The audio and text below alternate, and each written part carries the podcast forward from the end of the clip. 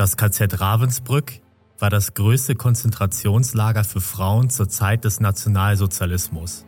Zwischen 1939 und 1945 wurden insgesamt 132.000 Frauen und Kinder interniert, von denen schätzungsweise 28.000 ums Leben gekommen sind.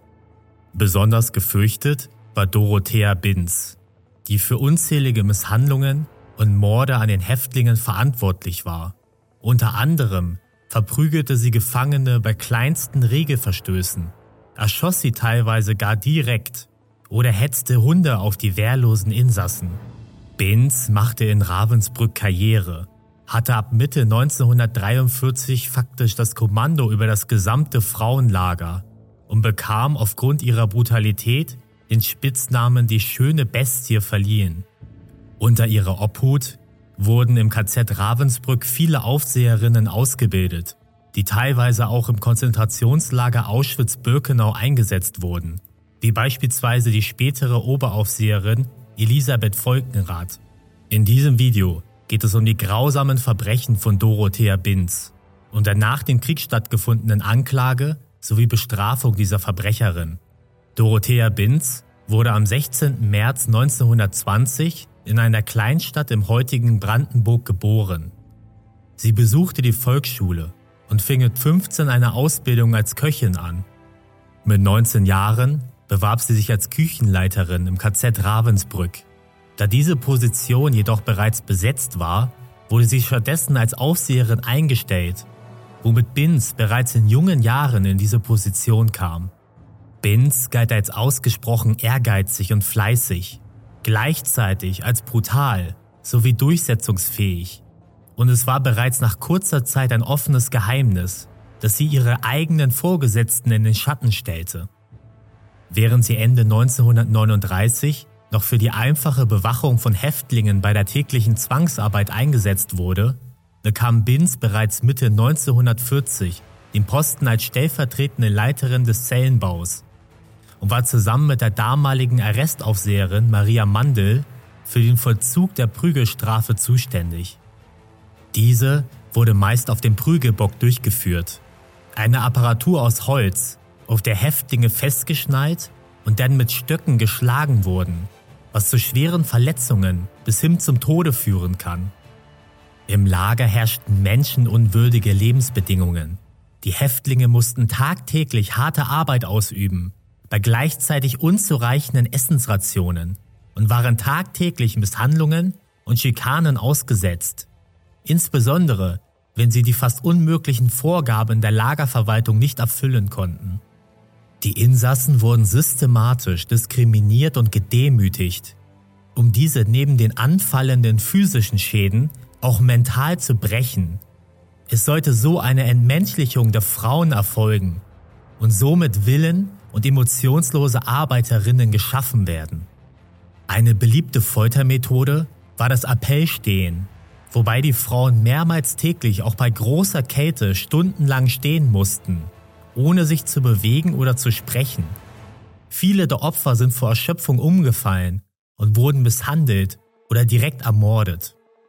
Bei kleinsten Bewegungen wurden die stehenden Insassen mit Stöcken geschlagen oder die Aufseherin hetzten Hunde auf sie. Es wurden regelmäßig Erschießungen durchgeführt, welche außerhalb des Lagers in einem Waldstück durchgeführt wurden und dem meist jüdische oder politische Häftlinge zum Opfer fielen. An den Gefangenen wurden grausame Menschenexperimente durchgeführt.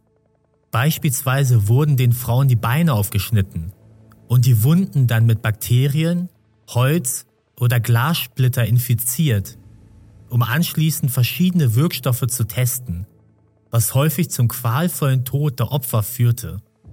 Die Frauen nannten sich selbst Kaninchen, da sie als Versuchskaninchen der Nazis herhalten mussten, immer in der Hoffnung, durch ihre Kooperation eventuell aus der Haft entlassen zu werden, was jedoch nie geschah. Ab 1942 wurden Frauen als Prostituierte nach Mauthausen, Dachau, Buchenwald oder Flossenbürg geschickt, um die Arbeitsmoral der Zwangsarbeiter zu heben. Mehrere hundert Insassen wurden zur Zwangsprostitution gezwungen. wobei diese nach einiger Zeit häufig mit dem Stempelvermerk abgenützt nach Ravensbrück zurückgeschickt und direkt ermordet wurden.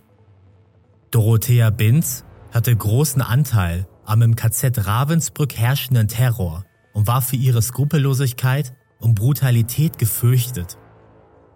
Augenzeugen berichteten, dass es auf dem Appellplatz totenstill wurde, wenn Binz auftauchte. Sie hatte dabei meist eine Peitsche in der einen und einen angeleinten Schäferhund in der anderen Hand, welchen sie gerne auf Insassen hetzte. Wenn Binz bemerkte, dass sich Frauen bewegten oder miteinander sprachen, wurden diese häufig zu Tode geprügelt oder zum Erschießen freigegeben. Sie suchte sich gerne gezielt schwächere oder ängstliche Insassen aus, welche sie auspeitschen oder schlagen konnte. Binz war für unzählige Morde und Misshandlungen an den Häftlingen verantwortlich. Begünstigt durch ihre menschenverachtenden Eigenschaften stieg sie schnell innerhalb der Lagerränge auf und wurde im Juli 1943 zur kommissarischen Oberaufseherin von Ravensbrück ernannt, womit sie reell die Befehlsgewalt über alle weiblichen Häftlinge und Aufseherinnen besaß. Binz war in dieser Position auch für die Ausbildung neuer Aufseherinnen zuständig, gab ihre brutalen Vorgehensweisen an diese weiter, wobei viele der Aufseherinnen danach auch in Auschwitz-Birkenau eingesetzt wurden, wie beispielsweise Elisabeth Volkenrath.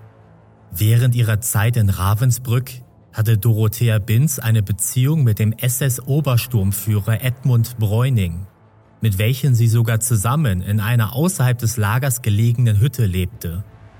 Oft sahen die Gefangenen das Paar Händchen halten, vor allem wenn eine der Frauen auf den Prügelbock geschnallt und ausgepeitscht wurde. Dabei amüsierten sich die beiden und lachten über ihre Opfer.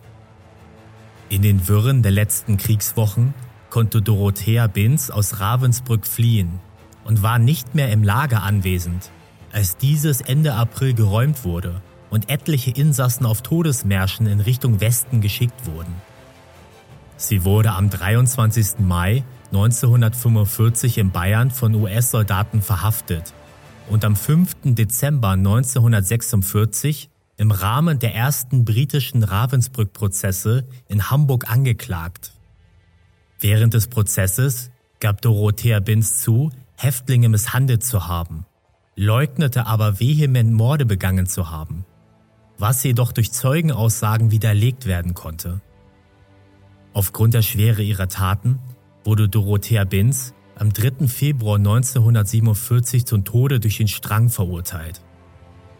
Nachdem das Urteil bestätigt wurde, schnitt sich Binz die Pulsadern auf und versuchte durch Suizid dem Galgen zu entgehen. Die Wachen konnten jedoch schnell genug eingreifen, um dies zu verhindern, und Binz musste sich ihrer Strafe stellen. Sie wurde am 2. Mai 1947 um 9 Uhr früh im Zuchthaus Hameln gehängt. Ihre letzten Worte waren, ich hoffe, Sie glauben nicht, dass wir alle böse Menschen waren. Bins letzte Worte zeigen einen Hauch von böser Ironie, denn sie selbst war für die Ausbildung der brutalen und skrupellosen Aufseherinnen der nächsten Generation verantwortlich und erschuf damit Verbrecher. Dorothea Binz wurde schon mit 19 Aufseherin und war vom ersten Tag an für diverse Misshandlungen und Morde verantwortlich und endete dadurch mit nur 26 Jahren am Galgen.